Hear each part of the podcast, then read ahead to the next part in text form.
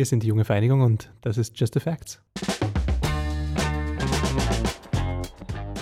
So, liebe Antonia, wie hat denn die Ärztekammer für Wien bereits jetzt dein Leben positiv verändert? Mm, vor allem, also für Ärzte in Ausbildung gibt es eigentlich ähm, mehrere Möglichkeiten, ähm, die die Ärztekammer schon jetzt anbietet, um die Ausbildung zu verbessern, ganz aktiv. Ähm, da gibt es natürlich Fortbildungen zum einen, ich glaube, das kennen die meisten, ähm, die werden in den Newslettern angekündigt. Aber die lösche ich immer. Ja, manchmal lohnt es sich, die zu lesen. Nur die Fortbildungen. Manchmal lohnt es sich, die zu lesen. Ähm, das sind ja nicht immer nur, sage ich mal, ganz frontale ähm, Vorträge oder Webinare. Das sind ja tatsächlich auch manchmal ähm, Kurse, ja, wo man zum Beispiel das Schallen lernt. Ja. Da gibt es einen super Kurs, wie ich finde, für alle Ärzte und Ärztinnen in Ausbildung, der regelmäßig stattfindet. Das ist der Notfallsonografiekurs. Der wird immer ausgeschickt und da lohnt es sich wirklich daran teilzunehmen, muss man ganz ehrlich sagen. Warst du dort? Ja, ich habe den gemacht. Ähm, der ist intensiv, geht über zwei Tage. Hm. Ich kenne auch viele andere Kolleginnen und Kollegen, die den gemacht haben und ich glaube, die Resonanz ist durchwegs positiv. Also gerne mehr davon. Hm. Zwei Tage? Ähm, ja, gut, also ein Freitagnachmittag ist es, glaube ich, und ein Samstag bis zum Nachmittag, also Vormittag Immerhin. und Nachmittag. Genau, nein, ist super und vor allen Dingen, die Vortragen geben sich extrem viel Mühe. Also der ist wirklich gut strukturiert, mhm. ähm, sind sehr professionell, haben viel Schallerfahrung. Sind und, auch echte Radiologinnen. Ja, genau, beziehungsweise ein Kardiologe ist dabei. Also das ist, es ist ein. Mit Echo-Diplom. Davon gehe ich aus, natürlich, ja. Es äh, ist ein interdisziplinäres Team. Genau. Also es ist wirklich cool, ja. Das ist äh, äh, an, aneinander, schaltet man oder ist es mit Puppen oder? Ähm, nein, schon aneinander. Mhm. In verschiedenen Settings, in Kleingruppen. Ähm, ja, genau, alles unter dem Namen eben oder unter dem Motto ähm, der Notfallsonographie. Weil es gibt als Turnusarzt, Turnusärztin auch die Möglichkeit, selbst Fortbildungen zu organisieren, oder? Ganz genau. Und das ist auch der zweite Punkt, den wir heute unbedingt ansprechen wollen und publik machen wollen, ja, weil leider viele Kolleginnen und Kollegen das immer noch nicht wissen bzw. nicht kennen. Mhm. Man kann ihnen keinen Vorwurf machen. Die Kommunikation ähm, von der Ärztekammer ähm, direkt an die Ausbildungsärztinnen und Ärzte funktioniert nicht immer ideal, muss man mhm. gestehen, ja. Das sind die Turnusärzte-Workshops. Weiß nicht, Erklär das schon, bitte. weiß nicht, ob ihr das schon ausgenutzt habt oder ähm, davon gehört habt. Ähm, ausgenutzt habe ich das sicher noch nicht. Prinzipiell ist es so, dass die Turnusärztevertreter von jedem Haus die Möglichkeit haben, selbstständig ähm, diese Workshops zu organisieren. Ähm, dafür ähm, reicht eigentlich eine formlose E-Mail an das entsprechende Referendariat bei, ja, der, ja, ja. bei der Ärztekammer, wo man im Prinzip nur das Thema angibt, den Vortragenden oder die Vortragende und ähm, natürlich Ort und ähm, Location, wo das stattfinden soll. Also Ort und Zeit. Ort und Zeit. Ort und Zeit, genau. Wenn man das alles angibt, ähm, nach Möglichkeit mindestens zwei Werktage vor dem eigentlichen Stattfinden des Termins. Ja, aber ich so finde das, ja, tatsächlich, es geht extrem kurzfristig. Ähm, wenn Wochenende dazwischen liegt, das ist manchmal natürlich schwierig, das ist ganz klar, aber ich finde zwei Werktage wirklich extrem, super. genau, also wirklich extrem gut.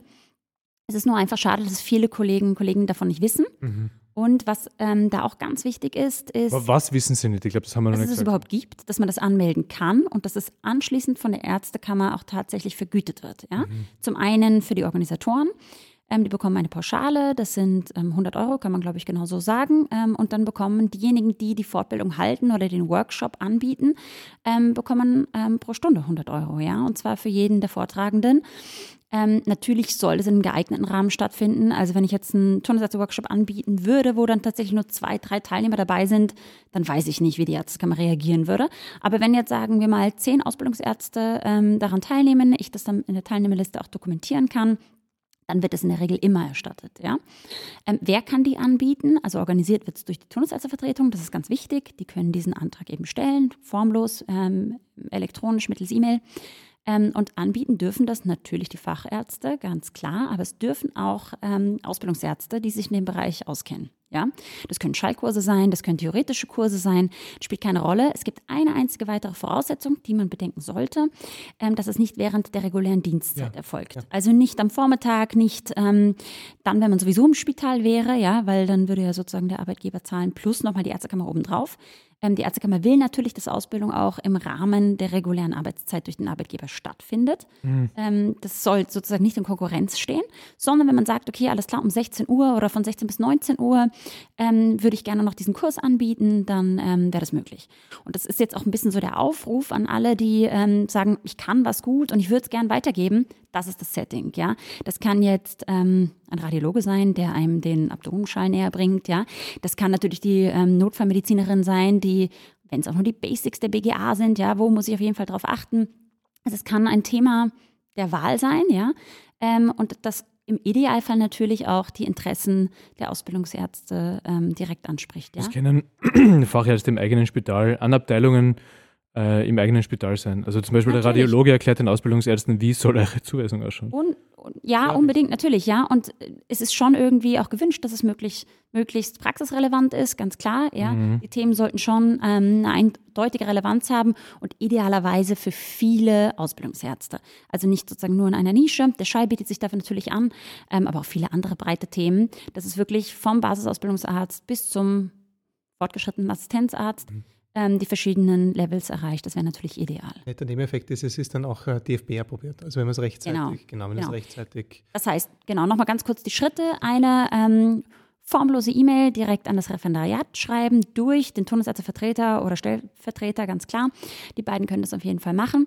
Dann ähm, kommt ein Schreiben zurück von der Ärztekammer ähm, mit ähm, Honorarnote für denjenigen, der das organisiert hat, mit Honorarnote für denjenigen, der den Vortrag hält. Wie gesagt, da 100 Euro für die Organisation, 100 Euro pro Stunde für denjenigen, der den Vortrag hält oder diejenigen.